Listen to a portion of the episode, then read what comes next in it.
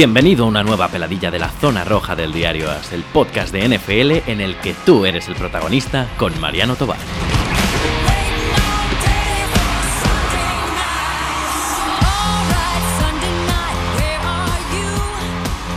Muy buenas, señores. ¿Cómo estáis? Eh, aquí me imagino que la mayoría eh, en la playa o en la piscina, en medio de vacaciones, y si no de vacaciones, con la cabeza en las vacaciones. Pero aquí seguimos nosotros con nuestras peladillas mm, de la zona roja de- del diario AS, ya sabéis, el podcast de fútbol americano que tiene estas secciones, las peladillas, en las que los invitados o los que entran a hablar son sois vosotros. Es gente que me escribe un correo a nfl.diarioas.es o me manda un tweet a, ya no me sé ni mi Twitter, a mtobarnfl y me dice, oye Mariano, que quiere hablar contigo de tal cosa y de lo que queráis hablamos. Y, me llegó una oferta muy interesante que me parece bestial porque para, ell- para mí es, se me van a meter en un jardín de narices. A lo mejor me meten en el jardín a mí, pero vamos.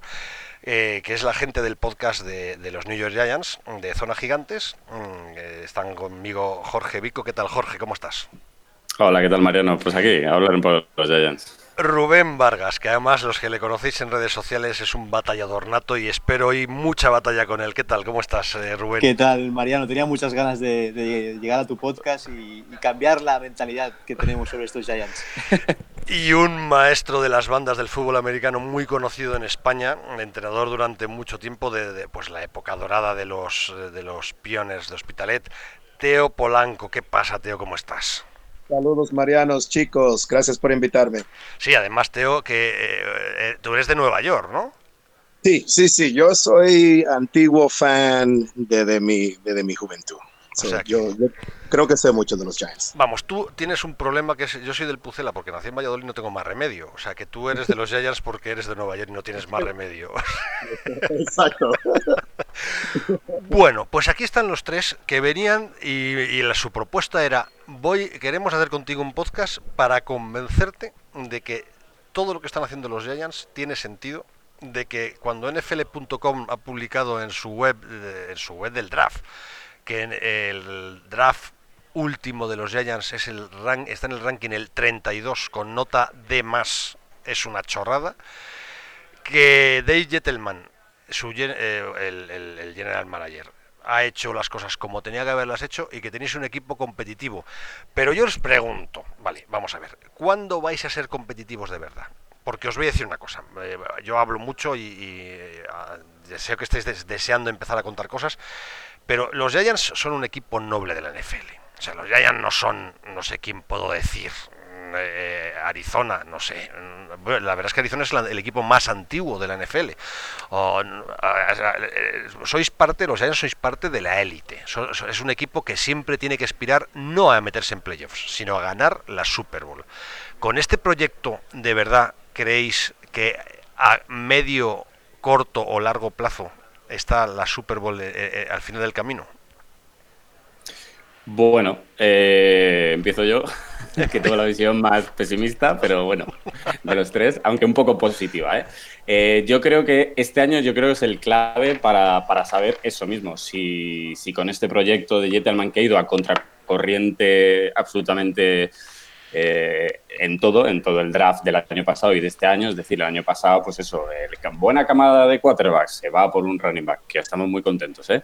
pero se va por un running back. Este año, mala camada de, de quarterback, se coge un quarterback en el pick 6. Eh, bueno, entonces yo creo que este año es el clave. Entonces yo creo que si no empezamos a competir, yo es lo que le decía a, a Rubén, a Teo y a todos los que estamos en el grupo, eh, yo le decía que con nueve, ocho, nueve victorias yo me conformaba. Sé que, bueno, hay gente que a lo mejor dice, no, es que playoff y tal, pero yo con ocho victorias me conformo para a lo mejor al año siguiente ya decir, bueno, pues tenemos un equipo ya formado y, podemos intentar algo más. Pero es complicado, es complicado. Mira, perdona que eh, me anticipe porque sé que están deseando hablar Rubén y Teo, pero yo creo que ahora mismo el 99,999% de los seguidores de los Giants firman esas ocho victorias y hasta siete. O sea, me he dejado un 0001 para Rubén y Teo. ¿eh? A, a, ver ellos qué, me dicen. Pues Mariano, yo de verdad, si os fijáis en la temporada pasada, yo, bueno, todos los que estamos en zona gigantes hemos visto todos los partidos. Eh, desde que es la bye week en medio de la, de la temporada, el equipo eh, da un cambio, da un cambio de turno y la llegada de Jimon Brown en la línea, que en este caso será Kevin Zilder, la nueva incorporación de Browns, la verdad es que cambiando la línea ofensiva el equipo tiene otra cara. De, la, de los ocho partidos que son de la, de la segunda parte de la, de la, temporada, se ganan cuatro y tres se, ganan, se pierden por un punto. O sea, es decir, los Giants pasan a ser competitivo, competitivo de una forma impresionante. Eh, yo creo que si el equipo sigue avanzando y, y le dejan trabajar a Shurmur como, como debe hacer y las nuevas incorporaciones que yo de verdad creo que con el draft que hemos hecho con la secundaria que le hemos apuntalado, yo, yo no veo un futuro tan, tan, tan gris en Nueva York. Creo que se pueden hacer buenos resultados y podemos ser competitivos. A ver, os voy a pedir una cosa. No cerréis micrófono después de hablar. O sea que yo lo que quiero es que esto sea diálogo y os vayáis cortando y habléis todos y eh, a no ser que haya eco o haya algún problema técnico lo que sea, yo que prefiero que okay. estéis todos con ello abierto, digáis lo que digáis, me cortéis cuando esté hablando, os cortéis entre, entre vosotros. A ver, tienes razón. Vale, o sea, eh, además es uno de los argumentos que, de, de que uh, básicos para defender lo que está haciendo los Giants. El final de su temporada no fue malo bueno, no fue malo, 4 de 4, una victoria en, tiempo extra eh, sobre Bears, que además es una victoria de calidad, eh, una derrota por un punto contra los Colts fuera, que es una derrota, aunque sea derrota de calidad, y una derrota por un punto con los Dallas Cowboys también, también fuera, aunque yo creo que ahí Dallas poco se estaba jugando, pero es lo de, pero también voy a decirte una cosa la experiencia dice que esos arreones finales, o sea, te, voy a poner un ejemplo de un equipo con grandes arreones finales. Los Cleveland Browns, en toda esta racha de 10 años eh, que no han levantado cabeza, ha habido varios años en que han tenido un final de temporada de diciembre súper optimista, de decir, ya veréis como el año que viene, y no.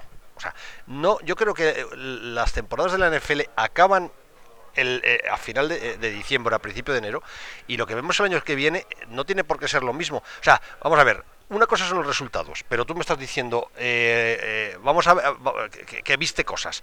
¿Qué cosas viste que se van a mantener y en qué van a mejorar respecto, respecto al año pasado? Por ejemplo, Mariano, la, la línea, ¿vale? Si tú comparas la línea de, de, Jerry Reese, teníamos a gente como Bobby Hart, teníamos a, a, a gente, ¿cómo, ¿cómo, te puedo decir? Eric Flowers, un left tackle in, que no, no, no, llegaba al nivel. Teníamos jugadores que decías, ¿cómo puede estar jugando en Giants este jugador? Justin Pack, que está ahora en los Cardinals, que madre mía, le ha dejado pasar a, a Rosen todos los sacks posibles.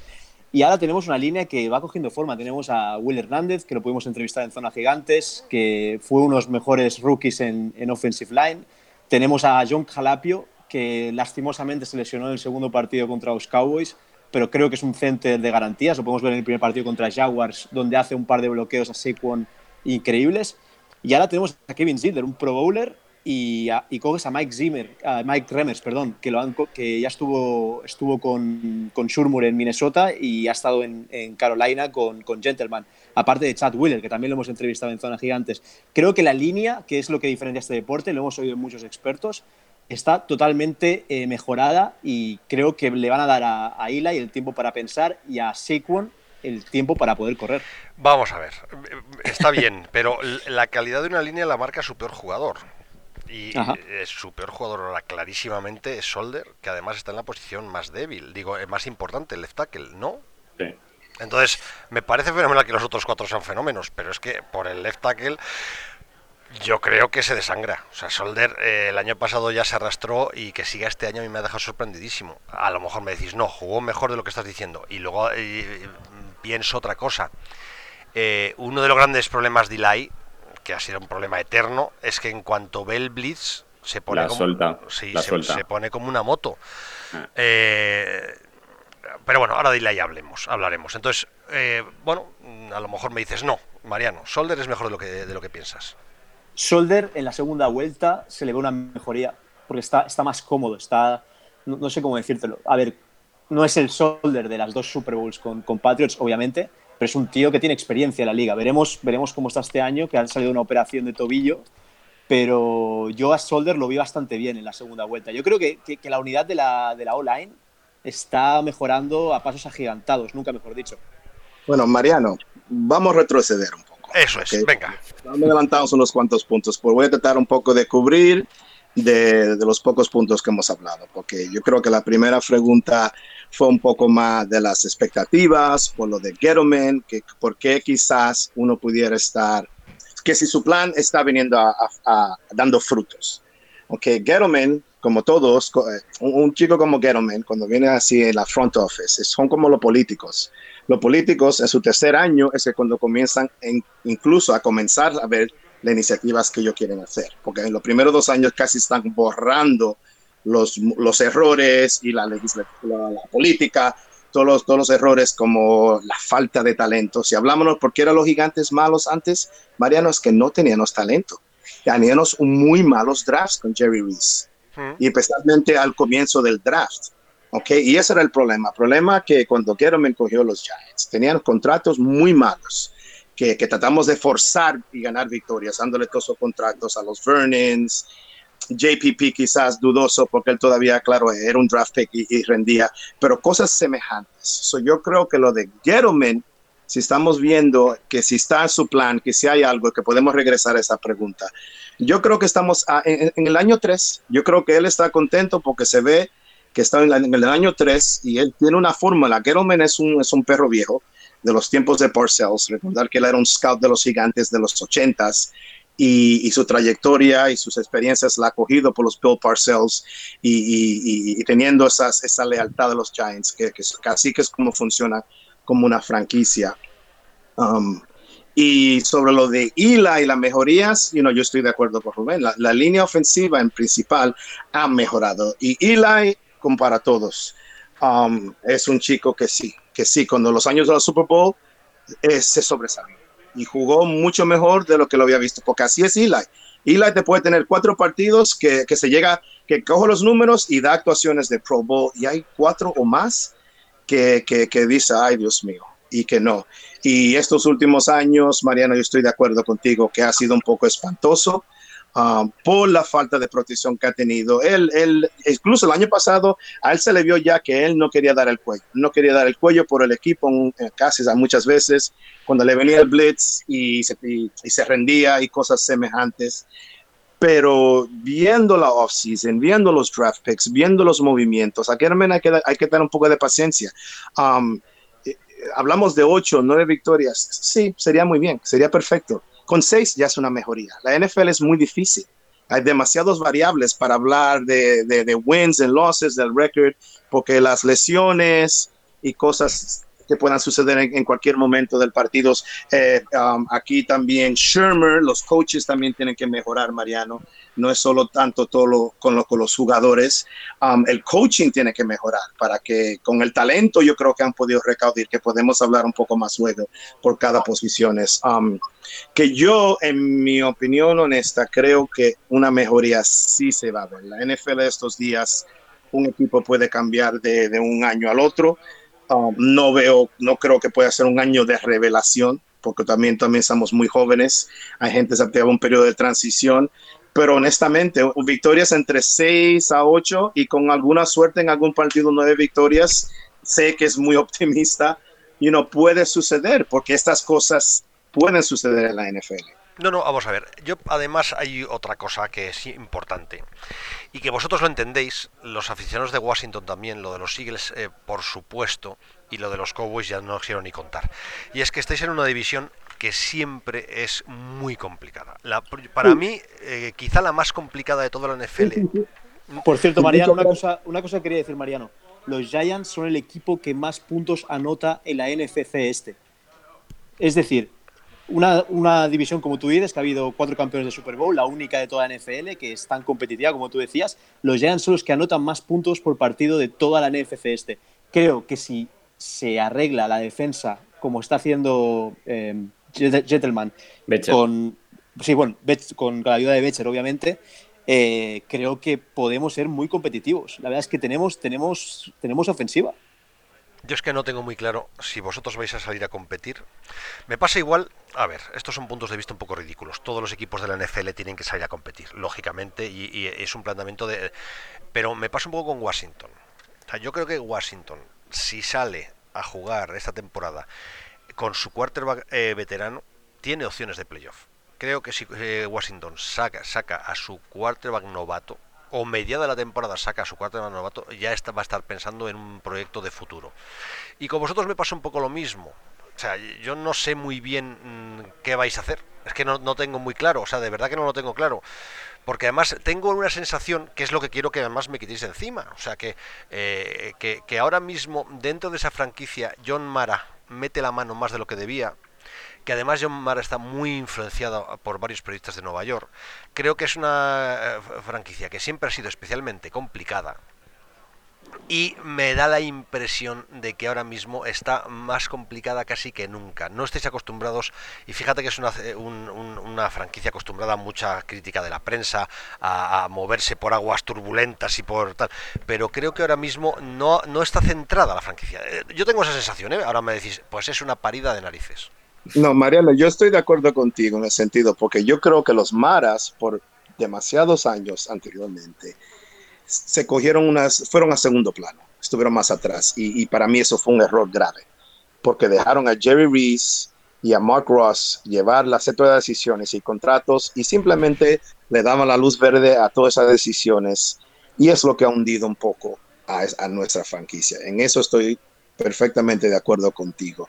Creo que ahora, yo creo que está al otro extremo, you know, ha traído un, un, chico como Gelman, que yo creo que es una persona que él va a relacionar mucho más y, y, y, lo, y conmueve con él para llevar su cosa. Pero sí, los Maras sí están mucho más dispuestos ahora a estar, porque se, se, hicieron, se sintieron avergonzados por lo que estaba sucediendo. Se sintieron un poco avergonzados eh, hasta, hasta con el mismo Eli, porque lo quieren mucho, lo quieren tanto al Eli, saben todo lo hagan eso. Y, y, yo creo que mucha gente critican a los Giants por, por la lealtad que algunas veces han enseñado a, a Eli, que, no, que es muy raro estos días. En el fondo ya cuando tu carrera se termina, se termina. Es, es, es, el, es un negocio. Pero sí estoy de acuerdo contigo, que es verdad. Pero sí que hay un plan, ya eso podemos seguir hablando. Pero sí estoy de acuerdo de los Maras. Están en un punto ahora que en su relación con ellos estamos un poco en esa situación que, que, que, no sabemos lo que va a suceder. Yo es que veo una semejanza con cuando Prescott sentó a, a Romo y Romo decidió. Ya. Yeah. Eh, pues eso, o sea, creo que, creo que en este momento yo no confío en Eli eh, y la línea tendría que, que, mejorar mucho porque el año pasado 8 de cada 10 yardas se las produjo sacó en el mismo, o sea, no se la produjo. Eh, la línea. Entonces es preocupante eso. O sea, yo creo que a lo mejor hemos mejorado la línea, no digo que no, con Sidler y con Remers, pero creo que debería mejorar bastante para, para abrir huecos, porque si no a Saquon se lo van a cargar un día. Entonces yo creo que en esa situación, una semejanza con el, el año ese de Cowboys, en el que Prescott de repente sale y dice, anda, mira, pues igual Daniel Jones puede ser eso. Yo creo que si vamos 0-3, si vamos 0-3 o 1-2, la prensa de Nueva York se va a echar al cuello y van a sentar el like. Es que es complicado. A mí, de verdad, eh, yo, eh, hablar hay franquicias que eh, parece que cuesta menos hablar de ellas. Los Giants me siempre son una especie de telaraña complicadísima. La relación de Eli con, con Mara es, es rarísima. O sea, Teo, yeah. pero no, no hablo de ahora, me remonto al año 2004. O sea, es rara de siempre. O sea, tú tienes... Yeah. Estos señores han, han creído a pies juntillas en Eli siempre en contra de, de, cosas que, bueno, es que cuando llegó, es que sientan a un señor que el año siguiente se va a otro equipo y juega la Super Bowl. Ah, ah no, es que, es que eh, eso no es, eso, eso, es amor y lo demás es mentira. O sea, tú dime qué prisa tenían ellos para seguir con Kurt Warner, que era un puñetero fenómeno, y lo era. No, es que mejor. Se, ah, y, y, resulta que no, que deciden apostar por un, un jugador. O sea, tú miras la, la, la, la carrera de Eli, la carrera de Eli no es de un quarterback super elite, no lo ha sido nunca. No lo ha sido nunca, pero es que, a ver, os digo mi opinión, que puede estar muy equivocada. Y además, si me convencís de que es diferente, yo encantado, porque al final yo vivo mucho de tópicos. O sea, yo he visto toda la vida a un jugador, a un quarterback, que puede valer como mmm, gestor de juego, pero con una iniciativa alocada, que es lo, que yo muchas bromas a veces hacía la broma de que Ilai es Lelo, ¿no? Eh, él y Lelo, bueno, la broma eh, absolutamente cutre y lamentable y, y súper básica, pero ves un jugador que lo que hace es ser capaz de gestionar el, partido y de repente ves a Cowling rojo como un tomate y congestionado porque el chaval desde dentro del campo te cambia la jugada sin haber mirado el reloj y sin saber en, en ese momento que estaba pasando y se carga el partido, pero no una vez, 19. Entonces, ¿cuál es mi sensación? Kilay siempre está sobrevalorado. Otra cosa... Vale, una cosa. Eh, tú dices que sienta a Kurt Warner, del cual Jorge y yo somos los aficionados a este deporte por Kurt Warner. Hay que decir que es un dios, la verdad, no hay, no hay otra cosa. Pero fíjate que tres años después se gana la primera Super Bowl en 2007. Entonces la apuesta de los malas yo no creo que salga tan mal. Quiero decir, confían en un chico que tienen plena fe en él y les acaba dando el resultado. Luego, si miras la estadística de, yardas por pase, eh, está el séptimo de toda la historia. De todos los quarterbacks que ha habido en la historia del NFL, Eli está en la posición número 7. Quiero decir, algo, algo tiene que hacer bien el, de Mississippi. O sea, algo, tiene que hacer. O sea, a ver, digo yo, no sé. No, no, vamos a ver, si algo hará. No, no, nos ha fastidiado. Vamos a ver, que además vuelvo a lo mismo, que es la broma que yo he hecho, porque además Eli todos los años le sacabas un vídeo de 15 minutos de highlights de cachondadas porque lo sacabas. pero este tío se ha vuelto loco que, bueno, pues no ha hecho nunca la de Mar Sánchez de hacérsele de autosac, pero es lo que le ha, pero es lo que le ha faltado. Pero lo que pasa es que es verdad. Y la Manning todos los años también ha sacado una, un, vídeo de highlights de media hora de flipar. Pero claro, es que es un Jin Jan muy, eh, muy y además es verdad lo que dices. O sea, este señor ha ganado dos MVPs de la Super Bowl. Pero chico, ¿cuál es la última Super Bowl que ganó? O sea que hay que remontarse a, la temporada 2011 y desde, 2011, 1, 2, 3, 4, 5, 6, 7 temporadas, una vez en playoffs y jugando. O sea, yo la imagen que tengo de Eli Manning de los últimos 7 años es un señor levantándose del suelo con cara de susto y el casco descolocado. Sí, perdón, Teo, dale, dale. Sí, no, porque es verdad, Mariano, porque lo que tú lo hablas, tú hablas mal los últimos siete años, pero lo que ha sucedido, Mariano, es que la NFL ha cambiado el atleta jugando defensa, las defensas han cambiado. Y la cuando tenía esos años que llegó a la Super Bowl, que dio fruto, primero también tenía una de, defensa que también le que podía hacer bien. Teníamos un pass rush antes, teníamos una defensa todavía que seguía la fórmula de, los gigantes de siempre, con Spagnolo y eso.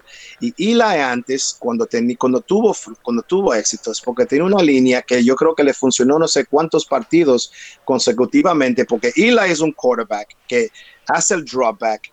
Usted tenía un sistema, trabajaba con coaches que lo tenía ya siete, ocho años funcionando con él, que el sistema lo, sabía a, memoria y, se le daba tiempo y podía tener éxito. Incluso en los playoffs, yo creo que los dos años, recordar que cuando se ganaron la Super Bowl, chicos, los Giants no entraron a las playoffs como favoritos tuvieron que jugar su mejor fútbol esa temporada en sus últimos partidos.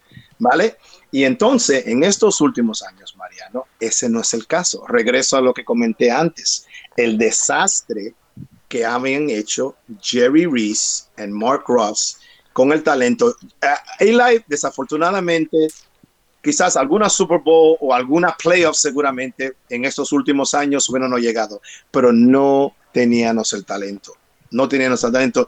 Y Eli, si hablamos de, de, de que ese, ese, amor, esa lealtad que tenían los los los Giants son una franquicia conservador, Mariano. Son un nombre como los Mannings, cuando pudieron cogerlo de George Young y todas esas agentes antes, um, se enamoraron, es verdad. Y Eli también hay que reconocer, yo creo que también hablan de este nuevo chico, de Daniel Jones, porque tiene esas mismas aptitudes como Eli.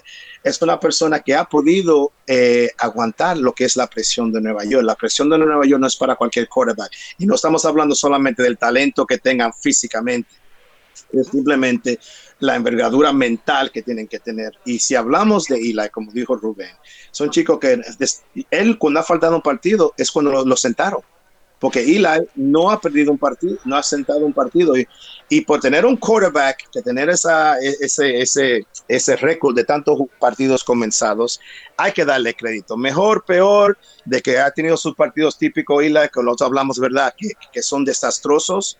pero le ha dado esa estabilidad a los Giants. Pero también estamos hablando de, de cómo vamos a cambiar, cómo vamos a seguir de ahora en adelante con lo que está sucediendo ahora con, con los cambios de la franquicia.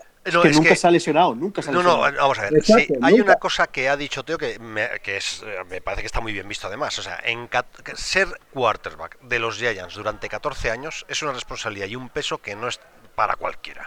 Y la verdad es que lo ha, lo ha sobre, lo ha, sobrellevado de miedo y además en los dos últimos años, con tantas críticas, le, ha, le, ha, importado un bledo. Además, a él le ves, lo que te digo, o sea, a él le ves, el delante de las cámaras es un fenómeno. Si no, no, si yo no voy a negar eso. O sea, si yo lo que, lo que niego, en realidad todo mi, mi desconcierto es ¿por qué el año pasado sacó con Barkley? O sea, me estáis hablando de un general manager, Yetelman, que ha cogido el plan, tiene un plan perfecto, este es el tercer año, en el tercer año lo vamos a ver, y dices, bueno, Yetelman tendrá un plan perfecto, pero el año que pasado ficha a Saquon Barkley cuando había quarterbacks.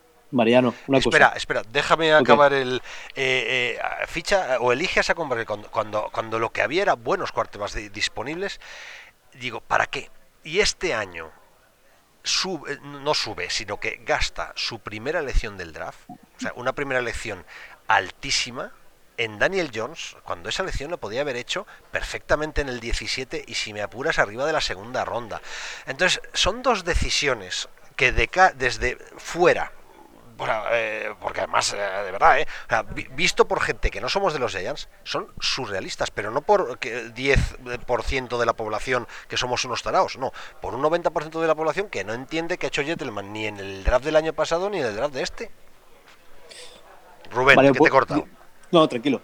Eh, yo para mí el, el primer draft de, de, Dave Gentleman es, es, de, es de nota. Es, quiero decir, coges al rookie del año, así con Barclay, un jugador que en su primera temporada eh, hace el récord, creo que es de, de, de, running backs en toda la liga, en toda la historia de la liga, de recepciones y casi de scrimmage.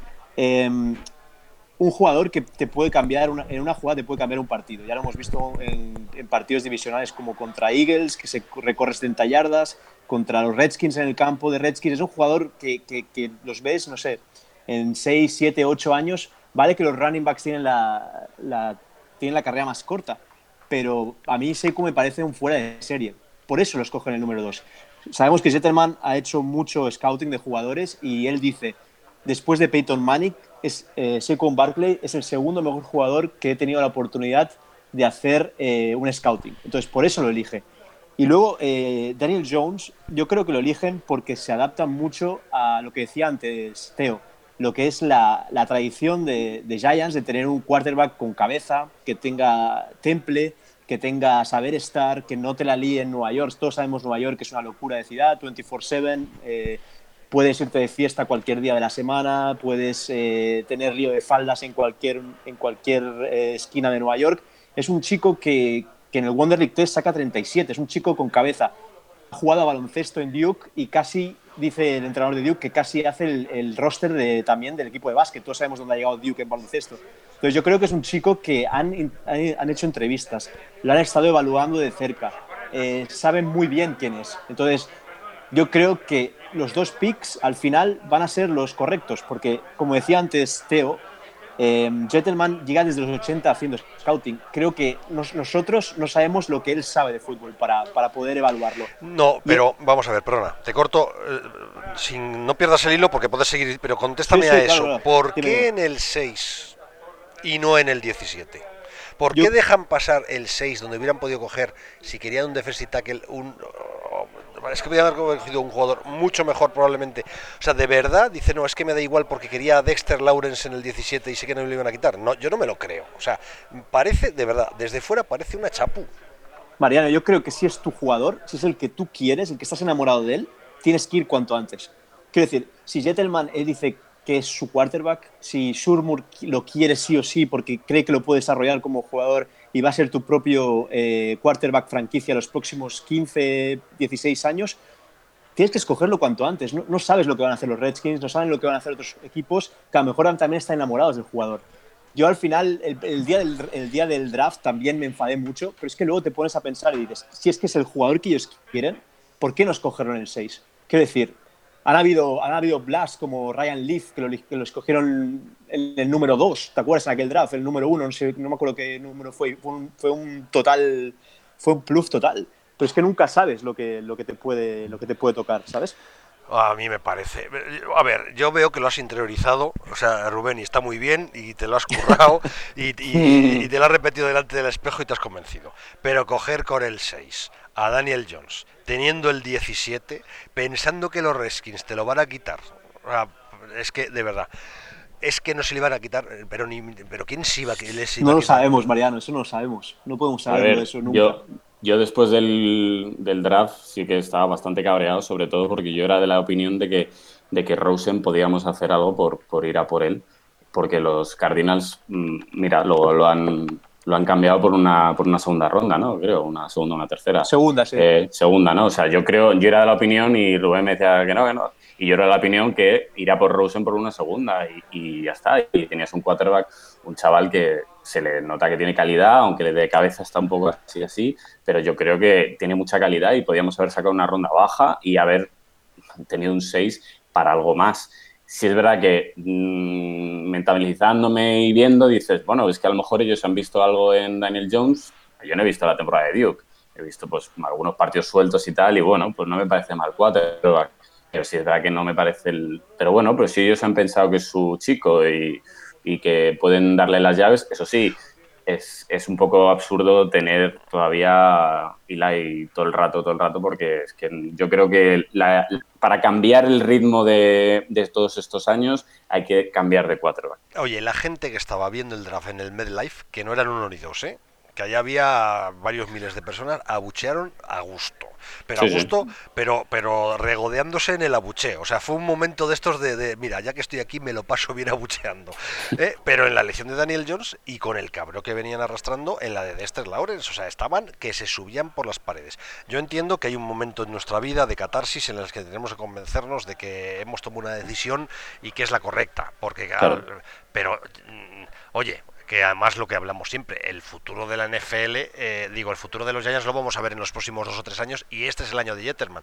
Pero de entrada, visto desde fuera, sin ser de los Giants, las, las sensaciones que tú te traes a Saquon Barkley cuando no tienes equipo para sacarle partido y, y te traes a Daniel Jones muy arriba, cuando eh, es un equipo, vos tenéis un equipo que necesita refuerzos, de verdad que los necesita, importantes, y tenéis algún jugador ahí arriba en el 6 que os hubiera venido, pero vamos, de muerte.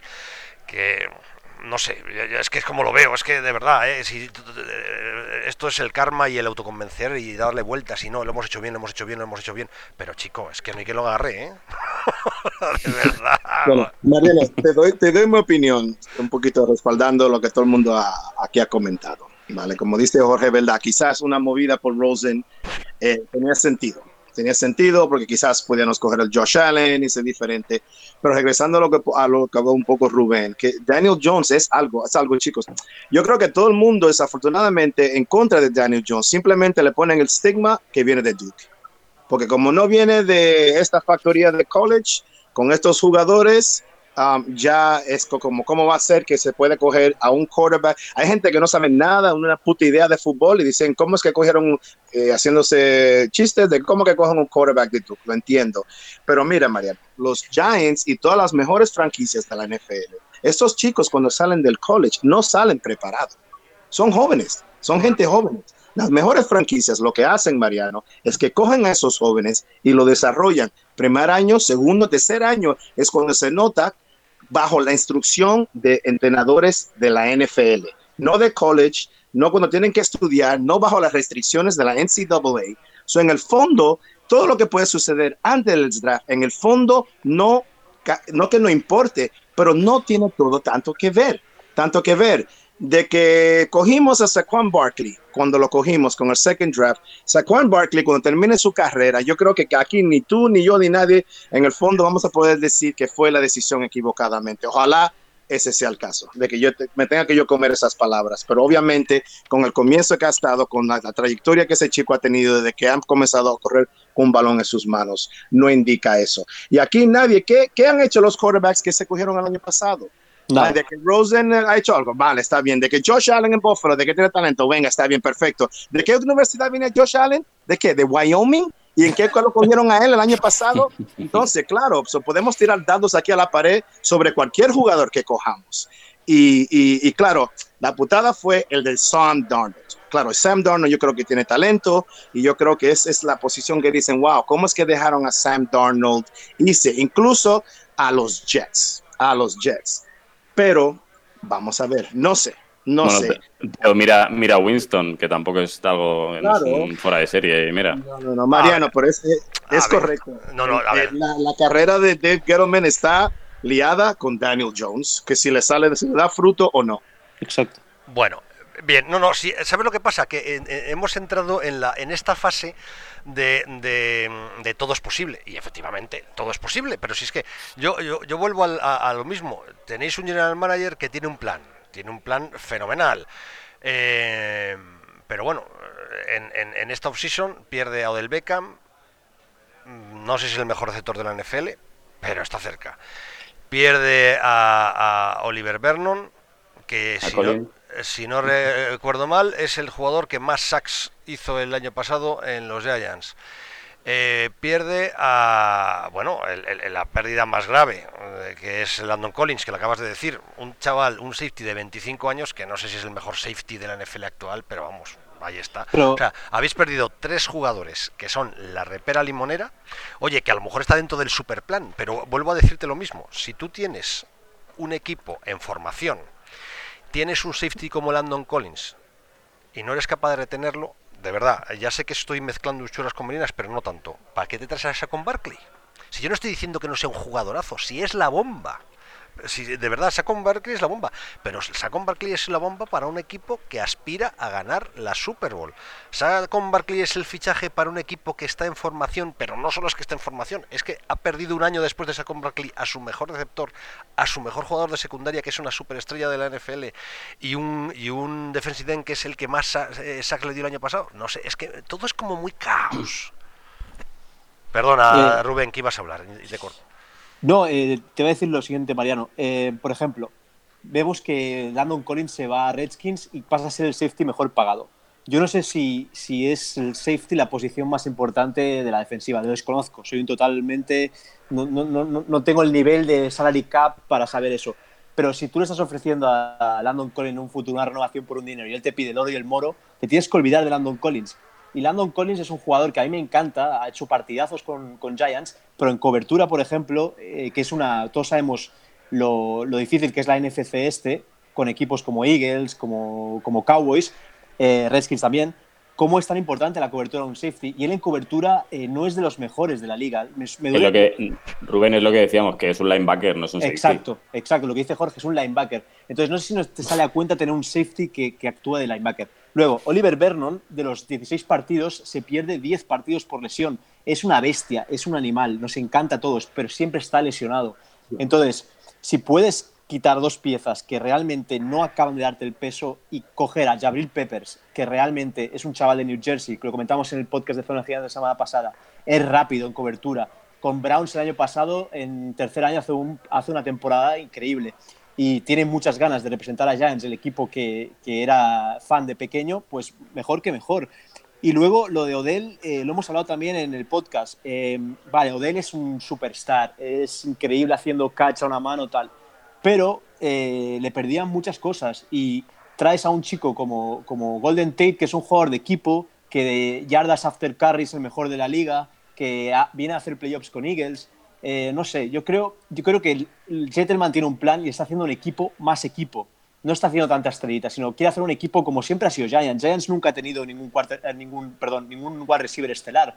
Ha tenido siempre eh, jugadores defensivos potentes, ha tenido eh, una buena defensive, una buena online, pero no ha tenido un, Jerry Rice o no ha tenido un super wide receiver.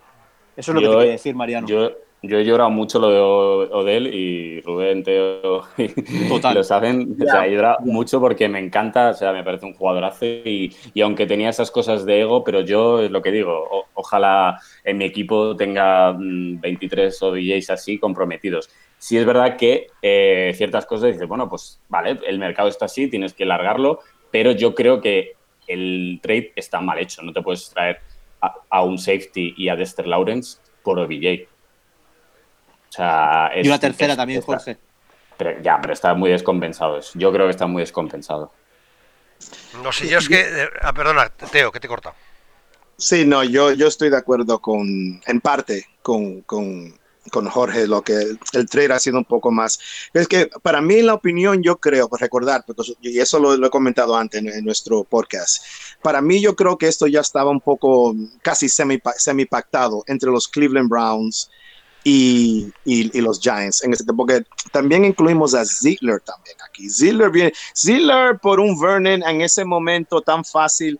Mm, eh, recordar, ¿qué hablaban? Hablaban, hoy los, los gigantes le hemos robado el bolsillo a los Cleveland Browns, porque nos deshacimos de un chico que quizás mente hasta lo íbamos a cortar a Olivier Vernon, que Rubén lo marcó muy bien, que era sí tiene talento, muy jugó, pero con las lecciones que tuvo nunca pudo arrancar con los Giants y se le pagó mucho dinero esos contratos desastrosos de Jerry Reese. Se tenía que ir ya, ya no se le podía continuar de pagar porque no se confía, no se confía en él con su récord de elecciones. Um, um, claro, lo de nuestro safety, Landon Collins, también era eso, chicos. No, no se le pudo pagar, no se le pudo pagar.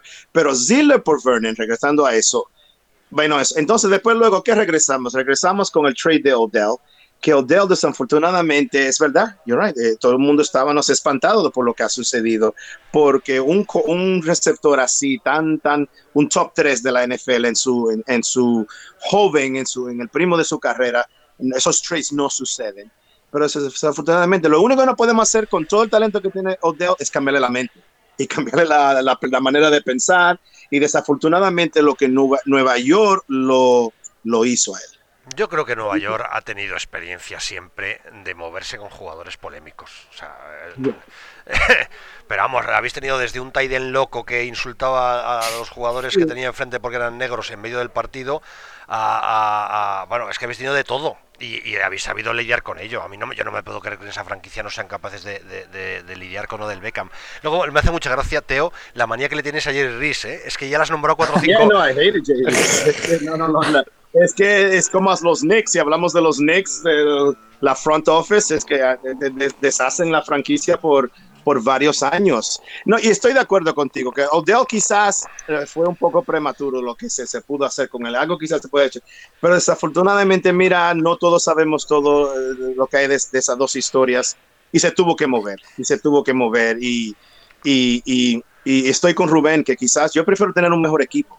Los New England Patriots, ¿a quién, a tienen superestrellas? No, pero ganan, porque creen en equipo, hay una filosofía, y regresa otra vez. La superestrella, la, super, la, la, superestrella es Belichick. Es Brady, es Brady, claro. Y el coach. no, Belichick, claro. y, el coach, claro. Entonces, sí. Y Sherman no es un Belichick, que es nuestro problema. Pues Sherman todavía tiene que comprobar bastante de que con todo lo que se le ha dado y con el plan de, de, de, de, de, um, de Gettleman, de que él es el correcto. Y quizás es más eso. Para mí, Sherman que también tiene que quizás comprobar mucho más o igualmente que los jugadores que estamos poniendo como equipo de los Giants. Oye, el año pasado también hubo muchas críticas fuertes a Mike Sula. Mm, sigue de Offensive Coordinator, seguís, eh, por supuesto, entrenador principal Matt eh, coordinador ofensivo James Betcher. A mí Sumur se me queda un poco pequeño para esta franquicia. Pero, pero son sensaciones mías. Vuelvo a decir lo mismo. Yo, eh, cuando hablo de fútbol americano, hablo mucho de sensaciones, con lo cual estaréis los tres diciendo, pues a ver si dejas de sentir tantas chorradas y te enteras más de lo que pasa aquí. Ah, pues es, es, verdad. Pero a mí Susmus se me queda pequeño, de verdad. Me parece que los Giants necesitan algo con más enjundia. Porque además ya les pasó un poquito con Macadú. O sea, Macadú en el fondo le pusieron ahí porque con su forma de jugar, muy de pase, o por lo menos eso tengo yo entendido, eh, iba a, a conseguir que Manning fuera por fin su hermano, con 35 años. Vale, pero claramente Macadú le faltaba enjundia para ser un entrenador. Joder, es que en esta franquicia Cowling ha sido Cowling, Parcells ha sido Parcells. Y fíjate, a mí Fasel, que me encantaba, se os quedó pequeño. Joder, es que Surmur es menos que Fasel, ¿no? Yo, yo por ejemplo, creo, creo que Shurmur tiene que demostrar este segundo año eh, toda su creatividad ofensiva todos lo vimos en Minnesota, eh, hizo, un, hizo un gran año en Minnesota como offensive coordinator. Hizo, hizo aquí un bueno, que ya Exacto. Exacto. Exacto. Eh, creo que Shurmur ha tenido partidos en los que se ha quedado a las puertas de poder demostrar y poder ganar. Y, por ejemplo, ves el partido contra Atlanta, un fiel candidato siempre a Super Bowl, se queda en una decisión de hacer una conversión de dos puntos, que si tira a palos, ese partido lo ganamos. Eh, creo que tiene bastante originalidad en el playbook y creo que este año tiene que demostrar. Si este año no demuestra, pues como decías tú, Mariano, será que no es para Giants. Pero bueno, yo con Fasel disfruté mucho. ¿eh? En 2001 casi ganamos a Ravens con él. O sea que... No, no, a mí Fasel me gustaba. ¿eh? Me pareció un A mí entrenador. también, a mí también. O sea, yo creo que a Fasel le mató el lío que había dentro del vestuario, no él como Exacto. entrenador. A mí me pareció un muy buen entrenador. ¿eh? Pero por eso te digo que creo que es un entrenador, eh, Surmur, eh, por falta de experiencia también. ¿eh? O sea que. eh, y, y luego te, te lo he comparado con Sula. Esta, es buena pareja ayer en el ataque. Yo a mí creo- Sula no me gusta, pero Ya. bueno. Yo es que, como Dale, dice dale, Jorge, estoy, estoy con Jorge, que, que tampoco me gusta, pero creo que la mente ofensiva es Shurmur. Si no, no sé qué dirá Jorge. Sí, no, no, No. o sea, totalmente Surmun no es la mente ofensiva. Becher sí es verdad que es todos, todos eh, estamos de acuerdo en que es muy buen eh, defensive coordinator y, joder, eh, con Arizona está- lo hacía muy bien y, y si habéis visto el Olor Nothing, la verdad es que es una pasada. O sea, el tío, el tío tiene, o sea, es muy bueno y tiene, joder, calibra muy bien al equipo y tal. Lo que pasa es que Sula yo creo que...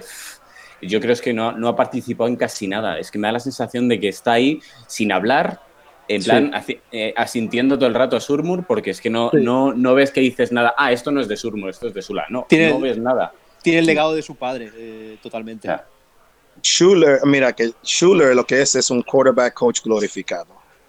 Y ese es el problema yo creo que tiene Shermer por siendo un no rookie coach, pero que, está tratando de llevar las, todos los, la- delegar y llevar todo el cargo que es de ser de head coach, que es bastante en la NFL, y también ser el coordinador ofensivo. Él simplemente, él trata de coordinar todo encima de tener que llevar todas las decisiones que conviene con ser el head coach a, a Schuler, que después luego lleva el paquete, entrena, pero en el, en claro, en el partido, ¿quién llama las jugadas? Es, Shermer. Shermer es que, es que está cantando las jugadas. Y, y Shermer, viendo su primer año bajo el desastre de McAdoo, sí trajo cosas positivas, trajo un poco más de, de, de, de, ser un profesional, de que los jugadores sean más contables.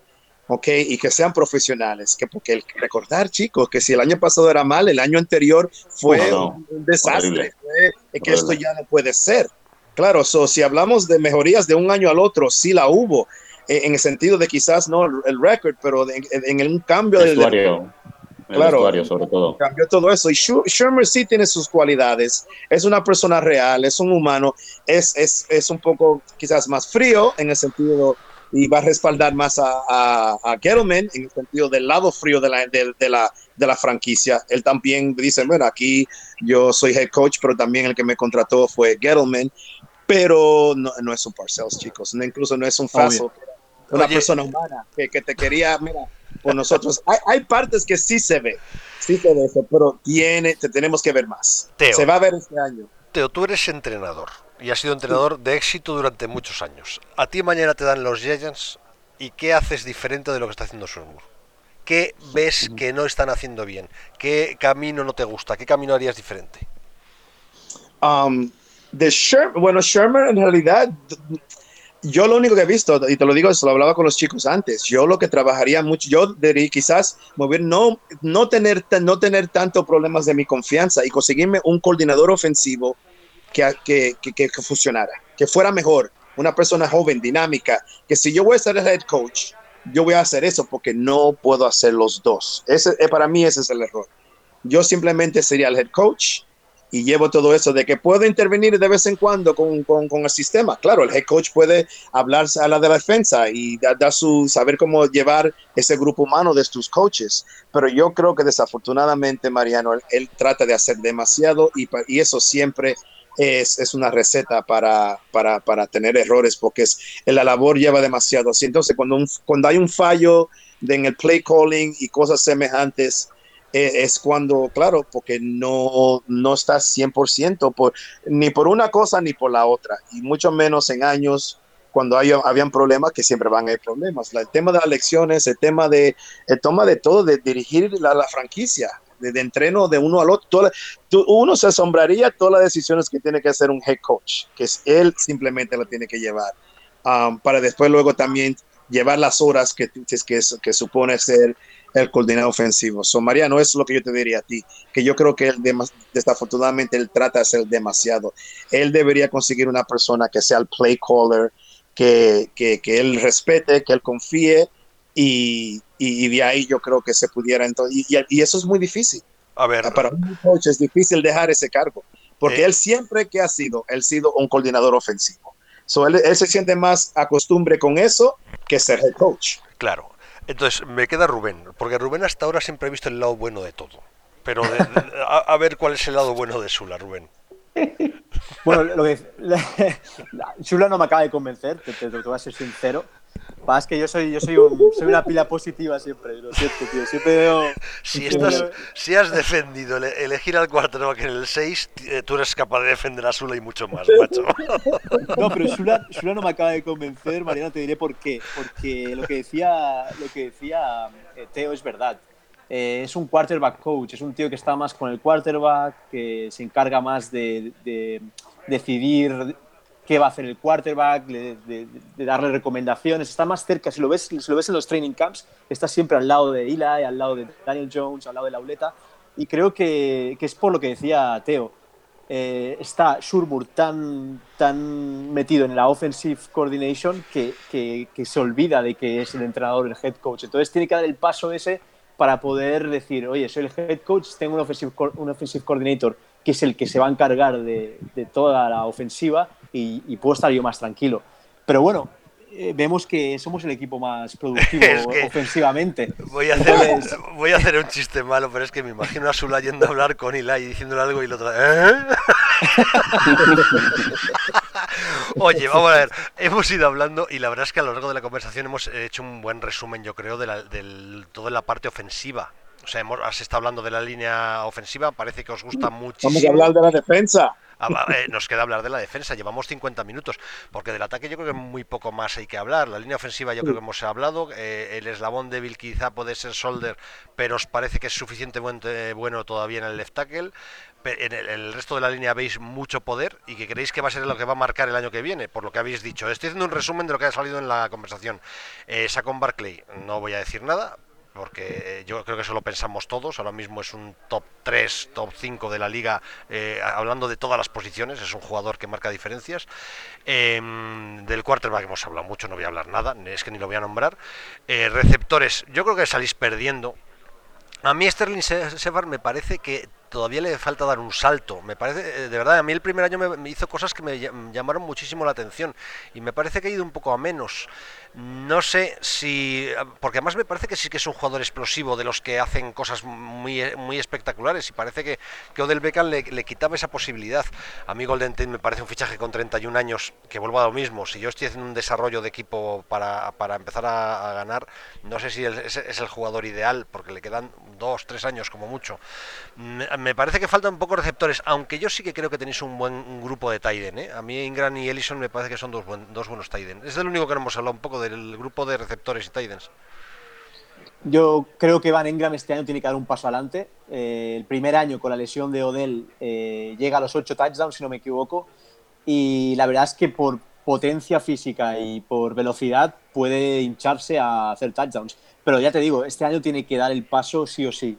Tiene que olvidarse de las lesiones y tiene que ser productivo para el equipo. Y luego Shepard, eh, a mí me gusta mucho Shepard por cómo bloquea. Bloquea muy bien para gente como Saquon y para, para otros eh, receptores. Y creo que hace un trabajo que no se, ve, no se aprecia mucho, pero a mí me gusta muchísimo Sterling Shepard. Yo creo que eh, Engram debería bloquear un poco mejor, empezar a bloquear un poco mejor, pero sí, porque parece un receptor más que un tight end. O sea, no sé, deberían... El ISO me parece muy bueno bloqueando y luego en esas escapadas que tiene, tiene buenas manos, sepa lo que dice Rubén, o sea, bloqueando muy bien y, y sí es verdad que necesita un paso más y yo todavía estoy esperando a Coleman, que fue una ronda primera y dices, bueno, igual hay, hay que explotar algo, pero eh, igual se explota el mismo, entonces... Coleman, podéis esperar sentados. ya, ya. Porque vamos. A ver, bueno, resumiendo, el ataque con eh, la apuesta del año que viene aparentemente, por lo que decís es que la línea ofensiva sea mucho mejor, con lo cual saca un Barkley de mucho más juego y Eli Manning, que además no le hemos hablado, pero eso todos los problemas de Manning, desde que ve el pase hasta que suelta el balón, me vais a perdonar, no estoy hablando de release, ¿eh? que no, no hablo de mecánica, hablo de ve el pase, lo analiza, lo ve. O sea, yo creo que muchas veces la línea ofensiva de los Giants ha sido menos mala de lo que con Eli Manning ha, podido parecer. ¿eh? Pero bueno, mm, tampoco quiero meterme mucho ya en eso, porque yo sé que Teo está deseando hablar de la defensa. Teo, eh, mete mano a la defensa. Vamos a hablar de defensa. ¿Cómo ves esta defensa? Yo la veo bien. Yo veo una defensa, yo creo que en este segundo año, bajo el sistema de Vector, que está formándose bajo las creencias de Gettleman, que es que es tamaño. El tamaño manda en la NFL. Estamos hablando de un partido, un partido de la NFL que dura casi dos, tres horas. Eh, es una guerra, es una batalla. En, el fondo, el, su filosofía de los antiguos Giants, de los Parcells y todo, es, es, que el tamaño en las líneas es lo que te va a ganar. So, él, yo creo que hemos mejorado bastante en el punto de ataque, simplemente con tamaño. Con Dexter Lawrence, yo creo que otra vez en Clemson se le vio una cosa, ahora vamos a ver cómo es, funciona como un jugador en NFL. Estamos hablando de un jugador más grande que estuvo en la draft, un chico que se puede mover, un chico que, que después luego esperamos que, que, que, justifique a donde se le ha cogido después, si no, you know, o que no se cogió un línea ofensiva con el 17, porque si hablamos de Daniel Jones, que lo cogimos en 6 y no fue un pass rusher, en el 17 también hubo crítica de que Dexter Lawrence es muy bien y todo, pero también necesitábamos un, un línea ofensiva en ese momento. Um, pero yo creo que es un chico que se mueve. Los pass rushers, el segundo año de Lorenzo Carter. Uh, Marcus Golden, que le hemos fichado. Es, tenemos una, un grupo ahí entre casi entre cuatro a seis linieros ofensivos que todos se parecen igual en el sentido que son todos efectivos, dan esa media lata que es que se necesita esa rotación en la, en la línea defensiva de BJ Hill, de Dalvin Tomlinson, de, de todo. De todos Oye, vale, pero ¿y quién va a hacer los sacks aquí? Bueno, exacto. el, sistema de Bester es la presión viene de todos. Es una 3-3. Estamos, no había llegado a los linebackers todavía. estoy, en el primer plano, estoy en el primer nivel, ¿vale? de los linebackers, sí. Marcus Golden, Lorenzo Carter. All right, tenemos, eh, claro, a, a, a, Goodson, tenemos a, eh, los linebackers adentro son buenos line, blitzing linebackers los safeties, los corners, el sistema de Bester, eh, Marianos, te van a blitzar de, todos los, de, todos los planos, el primero, segundo y tercero. Y, en un sistema de Bester, eh, los safeties sí tienen que cubrir. Uh, Collins era un gran blitzador, como hablamos, hacer un linebacker que jugaba la línea y blitzaba. Eso quizás lo hubiera salido muy bien en el sistema de Vector, pero desafortunadamente entonces eso limitaba su sistema. Y no um, teníamos cornerbacks además. Y no teníamos atletas, exacto, no teníamos atletas en la secundaria otra vez regresando al plan de, de, de, de, Gettleman, con nunca puede tener suficiente pass rushers, nunca puede tener suficiente cornerbacks. Um, y es una defensa joven, María, es una defensa joven, de que vamos a tener algún, de que van a tener sus momentos, de que van a tener esos problemas de crecimiento y de transición, sí, pero yo creo que el talento sí está ahí y, y podemos, obviamente vamos a seguir hablando de este tema con todos. Sigan, chicos. No sé lo que pasa, perdonad. Eh, eh, corto ahora, ahora entre Rubén.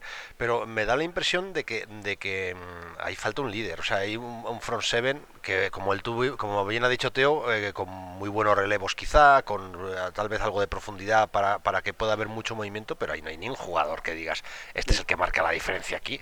Y en un front seven hace falta eso. O sea, uno o dos. O sea, yo creo que, que tenéis muy, no muy buen, pero mm, tenéis una clase media razonable pero ahí falta élite, ¿no?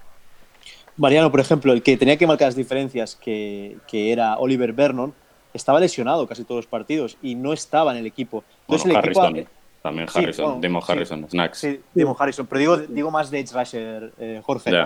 Eh, no, no, estaba. Entonces, el, el, equipo el último año en defensa ha madurado mucho, con gente como Delvin Tomlinson, que ya es el tercer año, con gente como BJ Hill, que creo que se ha ido. Ogletree también, como que ha tenido como cinco intercepciones, si no me equivoco, uno de los linebackers con más intercepciones.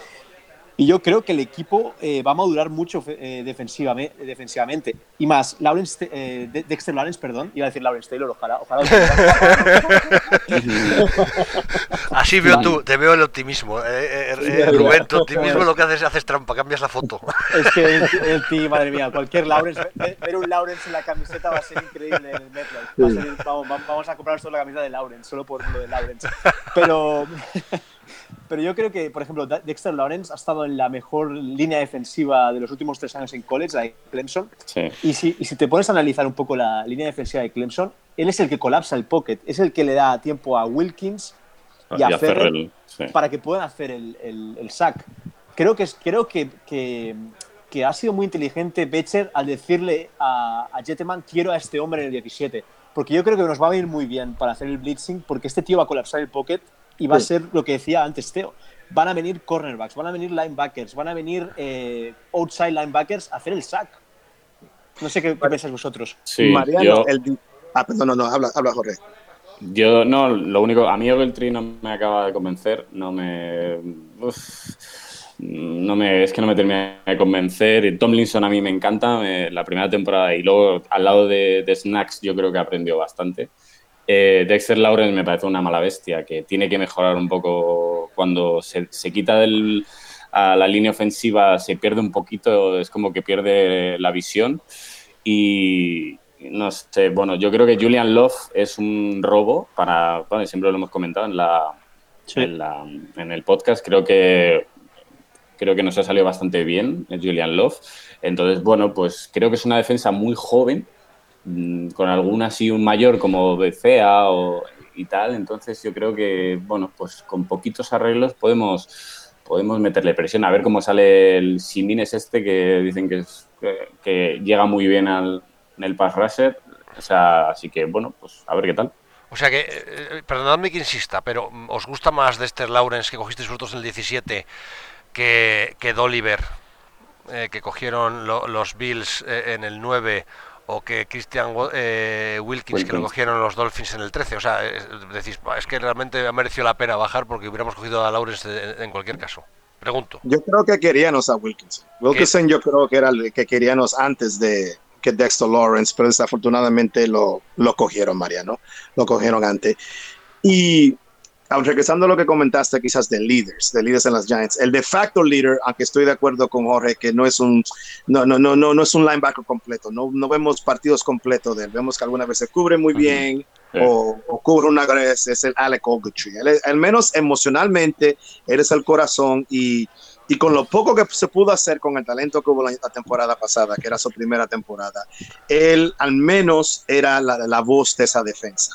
Y, lo que va a resultar para mí, en mi opinión, este año es que van a, van a saltar más. Van a salir Antoine Bethea, ese free safety, que teníamos yo creo que el, peor free safety no solo de la liga, pero quizás que yo creo que había pisado en un campo de los Giants, el que teníamos el año pasado como tackler. Um, y, yo creo que él va a marcar mucho. el, año, pasado era Riley, ¿no? ¿Quién era el... Sí, Riley, Curtis, Riley, Y chicos jóvenes, y chicos jóvenes como el, el Andre Baker, por su juego por su juego, Andre Baker, los Julian Loves, como también habló Jorge, estos chicos jóvenes, porque hablamos de su talento, yo creo que lo mencioné en, el último podcast de nosotros, estos chicos tienen una personalidad diferente, son gentes que vienen de, ahí sí vienen de programas bastante establecidos, de los Georgias, de los Notre Dames, y vienen con esa actitud de los Valentines también de, de la secundaria, que yo estos atletas, si se forman bien y cogen y, se, y, se, moldean así y cogen esa actitud, que es lo que se necesita una secundaria, una defensa que trabaje en conjunto, se, va a tener que ver. De que lo podemos hablar ahora, no, solamente se puede hablar de la promesa que se puede ver, María. Oye, de, entrada, perdona que te corte, pero me lo vas a responder directamente. O sea que es que yo todo lo que leí en su momento decía que la elección en primera ronda de André Baker había sido un desastre, que no era una muy mala elección, pero que curiosamente la de Julian Love era una elección maravillosa. Eh, mm. Está, todo el mundo como sorprendido que lo hubieran hecho, entre comillas, tan mal en primera y también en cuarta. Eh, pero tú, por lo que veo, no estás muy de acuerdo, Teo, ¿te gustan las dos? Yo creo que Andre Baker en el fin de, de- del final de todo va a comprobar a todo el mundo porque ese chico ha sido es lo que es. Es un chico que no se le anotó un touchdown en dos ah, en dos temporadas en la NCAA jugando para Georgia contra cada puto cabrón receptor grande de, de esas conferencias. Y ya y, y ya se le está viendo las maneras. Yo creo que ese chico obviamente va a dar la talla. Es, es, va a ser. Julian Love también fue un robo, como digo, en la quinta ronda de que podemos hacer. No hablamos de, fue, de ¿no? Sí. Darius Slayton, no hemos hablado de, de Justin Connolly. Es que yo creo que Gettleman, los draft picks, menos la oleta, desafortunadamente, en estas dos últimas dos temporadas, eh, ha, ha dado el tallo con los draft picks. Los draft picks este, tienen más valor. Son gente que sí pueden pisar en el campo. No son, no son jugadores oh, que no, que en su segundo año todavía estamos proyecto y todo esto como sucedían en los draft picks de antes. No, el NFL, estos jugadores tienen que entrar ya, jugar y, desarrollarlo, como comenté antes, que es una franquicia de los Giants, que sí se, se, glorifican en hacer ese proceso de, de, de ellos mismos, you know, um, fortalecer su, su talento.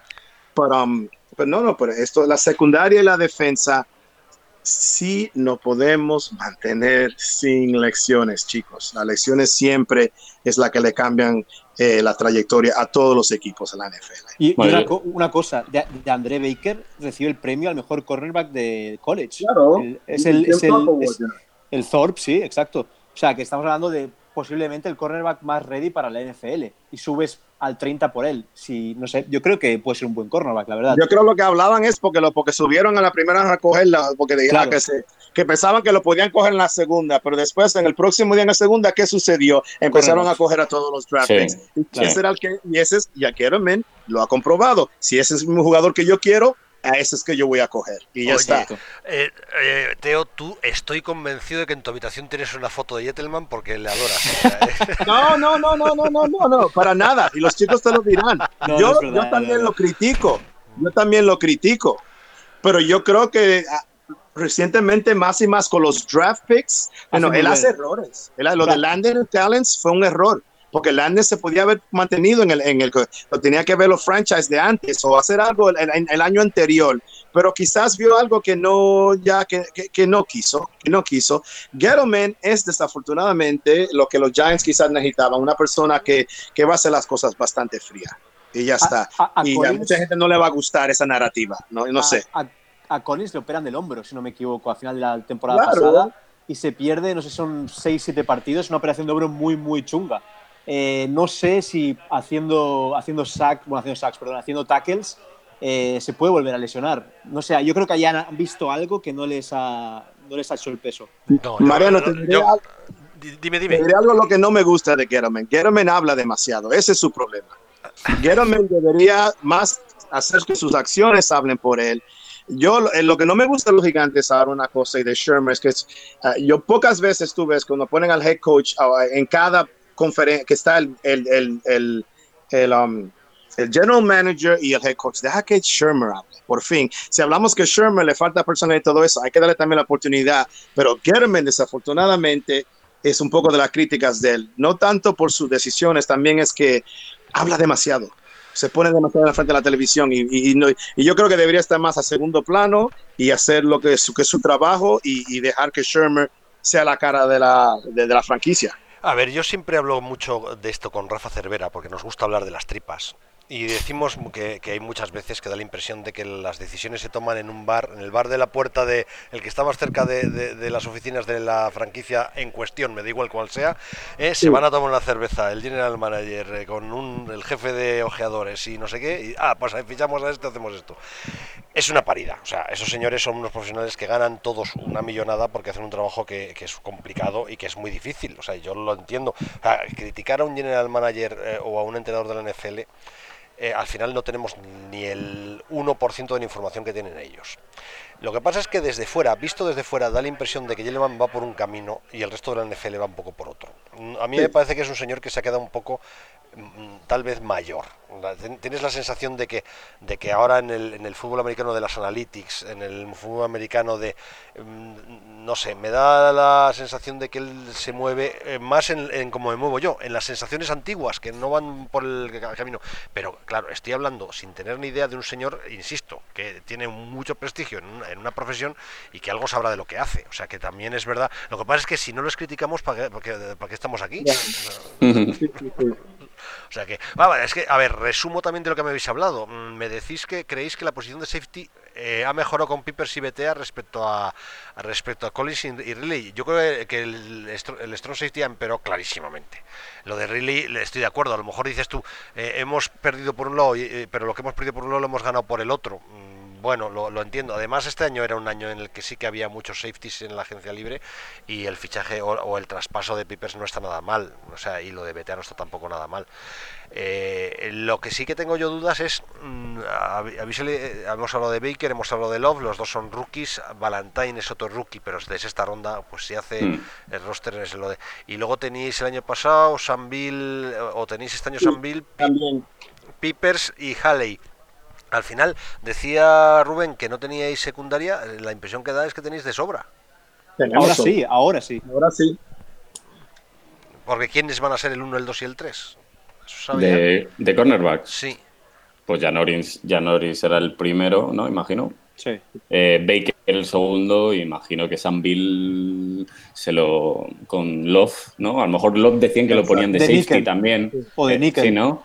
De níquel. Entonces, bueno, pues a lo mejor Sam Bill, tal, porque decían que le, tenía mucha, ¿no? Como muchas ganas de, de, un chico muy bueno y tal, que es la, la, puta, perdón, la puta era lo de, lo de la lesión, pero pero no sé, sí, Janoris, Baker y, ahí estará. Bueno, lo, ha dicho Teo, ¿no? Habéis hablado antes, que jugáis mucho 3-3 y que al final lo que hacéis es metéis muchos jugadores. Y por eso yo te digo que también lo de Collins, es que al final Collins es un jugador que, valía para todo. Yo creo que el papel de Collins lo vais a echar de menos, ¿eh? de verdad. No sé quién lo va a, hacer a partir de ahora. Pues Peppers. Peppers. Peppers. Peppers, que no hablamos tanto de él, pero yo creo ese es otro chico que yo creo que, que va a dar el tallo y y, hará y algo dará que decir de la defensa de los Giants. Pero tiene que, tiene que meterse un poco más en el gimnasio, porque, madre mía. No es el más grande. Pero mira, pero era un chico que incluso cuando estaba en Michigan y hablaban de él de un Heisman, y le, importaba por su tamaño, era, es por su estilo de juego. Miren, como si vemos a un, al Honey Badger, a, a Matthew eh, tampoco tienen mucho tamaño. Los safeties de la NFL tampoco ahora son, no te creas, el, el, el, que tiene eh, también Arizona ahora, um, no son tan grandes, no son esos chicos ahora, los linebackers incluso ahora están haciendo un pelín hasta más pequeño y todo eso, y más ágil.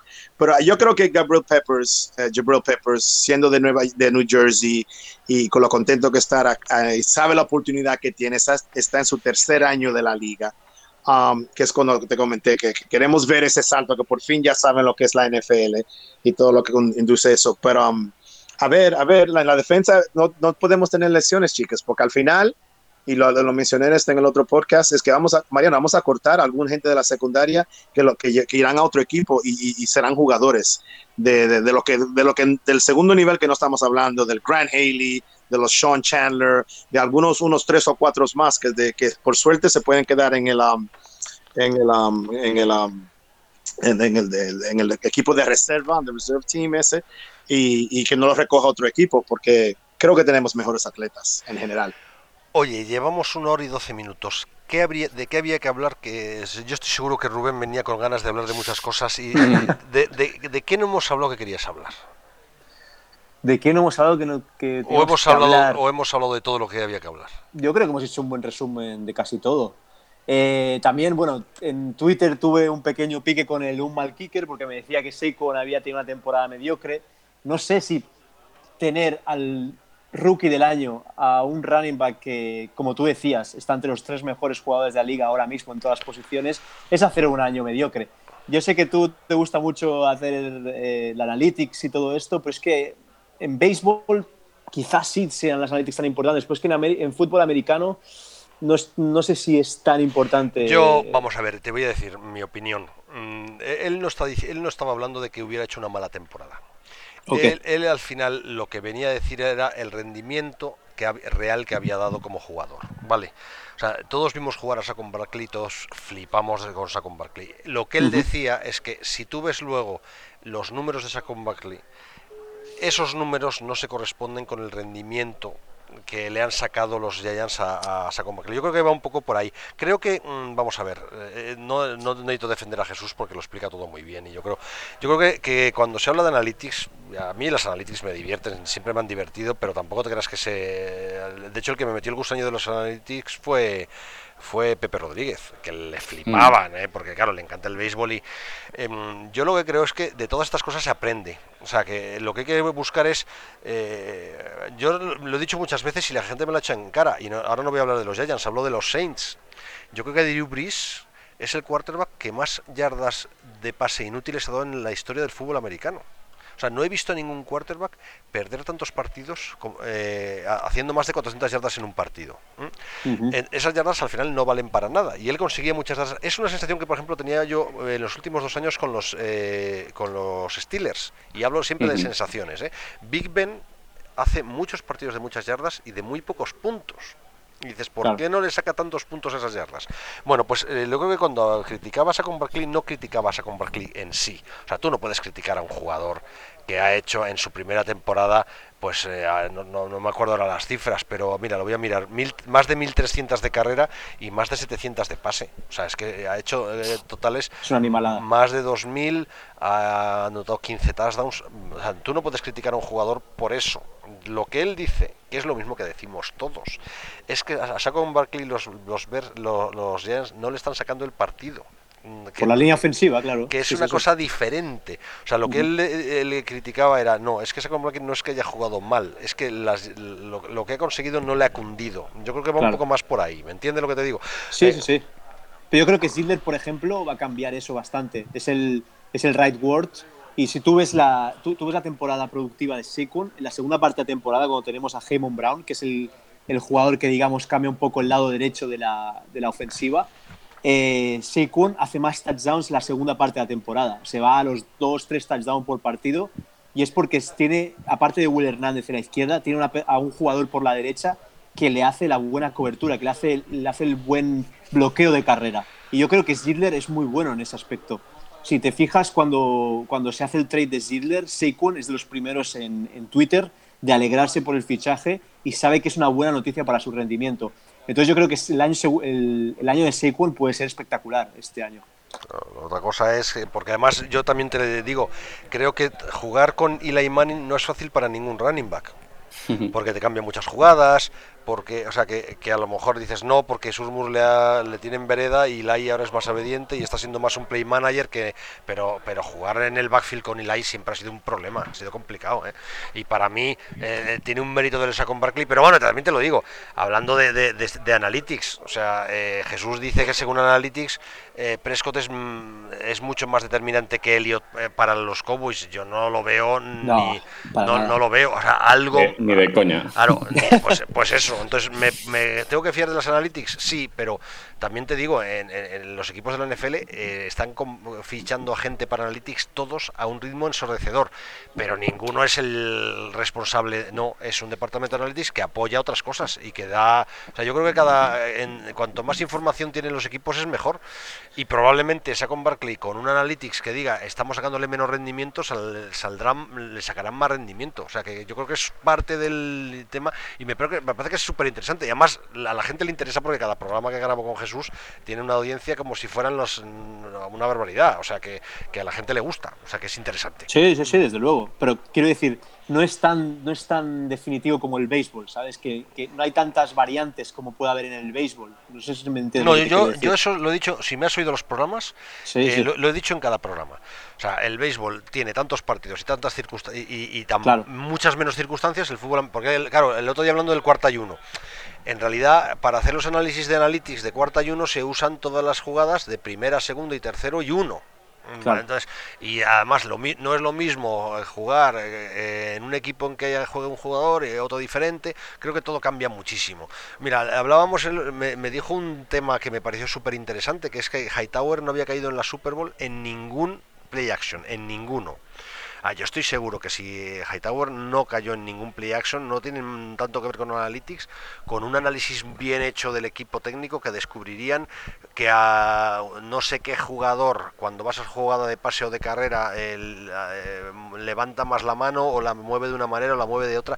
o sea, que creo que en el fútbol americano hay muchos componentes que tenemos que analizar, ¿sabes? pero bueno. Oye, que llevamos una hora y dieciocho, es que me lo estoy pasando muy bien con vosotros, porque además, de verdad, es, no solo eso, eh, eh, cuando todas las previas que estamos haciendo en, estas peladillas, a mí me gusta porque la gente casi siempre le saca el lado bueno a, los equipos. Entonces es el momento de optimismo. No, sé si luego en noviembre volvemos a quedar un día y estáis todos echando espumarajos por la boca. O no sé si cuando haga la próxima broma de Eli Manning, Rubén se me va a enfadar en redes sociales. no, ya somos amigos, Mariano, ya no me enfado contigo. no te enfadas.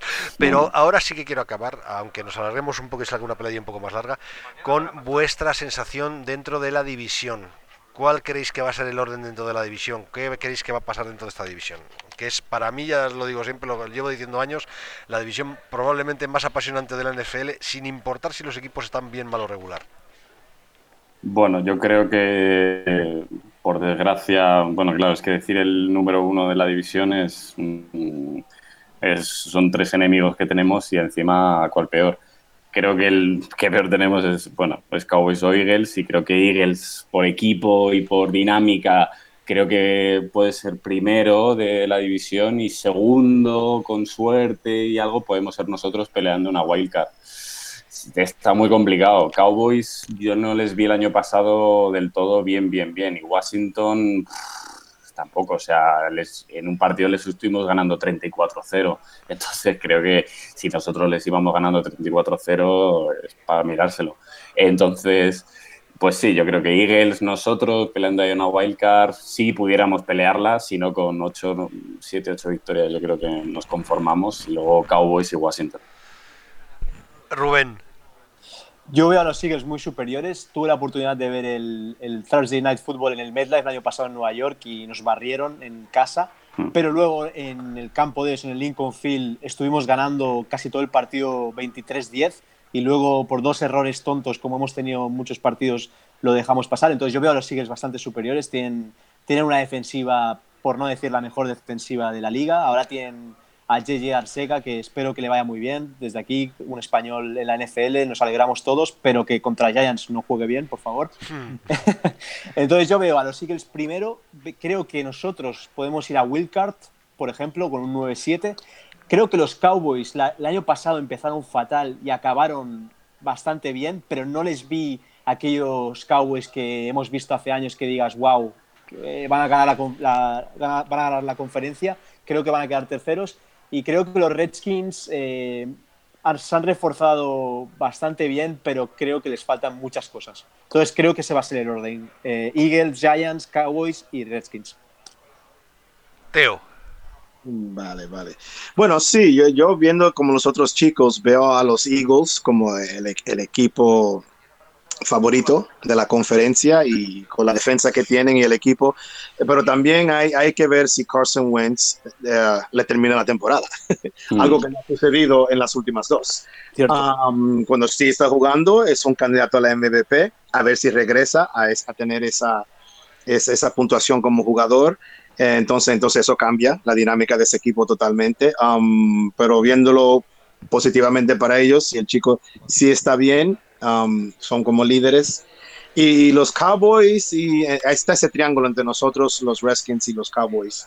La defensa de los Cowboys va a estar un pelín, uh, ya empezó a comprar la, la, velocidad que tiene y los jugadores que, que lo, yo creo que lo pueden mantener, pero no, no lo tengo tan claro de que, de, que puedan dar el tallo, vamos a ser el segundo equipo ahí, o si los, o si los Eagles la lían, de que le puedan sobre, sobrepasar a ellos.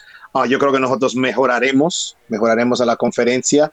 Um, desafortunadamente creo que estaremos a, a, un partido detrás de los Dallas Cowboys y quedaremos terceros, pero no por muy lejos. estamos hablando de unos Eagles, si todo le sale bien, con 10 victorias y, unos, y, los, y los Cowboys con 9 y nosotros con 7, 8. Vamos a suponer de que todo depende de esos últimos partidos de, de vuelta que se tengan contra ellos. Y los Redskins, que entre todos los equipos siempre lo hacen bien, siempre comienzan muy bien, la defensa lo juegan bien, el coach lo hacen bien, pero eh, también tendrán que, que, que, que, llevarse, que yo creo que van a tener que jugar a ese rookie quarterback, Dwayne Haskins, y, y, a ver cómo lo hace ese chico, porque um, en, diferencia a nosotros que podemos, tenemos ese lujo de sentar a Daniel Jones esta temporada con Eli, um, sería la mejor um, trayectoria para ellos, pero en corto, Eagles primero, podemos ser nosotros, podemos ser Dallas, segundo, tercero y, cuarto los Redskins. Bueno, yo os digo mi sensación, o os transmito mis sensaciones. Yo, como os he dicho al principio del programa, no tengo nada claro. Me parece que es una división siempre imprevisible y que demasiados años ha ganado la división el que todos pensaban que iba a ser el último. Es más, el que pensaban todos, el, que todos pensaban que iba a ser el último, incluso ganó la Super Bowl ese año. O sea que, y hablamos de los Eagles, o sea que fue, increíble. A mí los Eagles me da mucho miedo. Primero porque por algún motivo que se me escapa, con Wentz a ese equipo le falta nervio le falta emoción. Es como si estuvieran jugando eso. Hemos ido a jugar, hemos ido a la oficina y estamos como todos los días eh, poniendo tampones en, los folios y nos da un poco igual.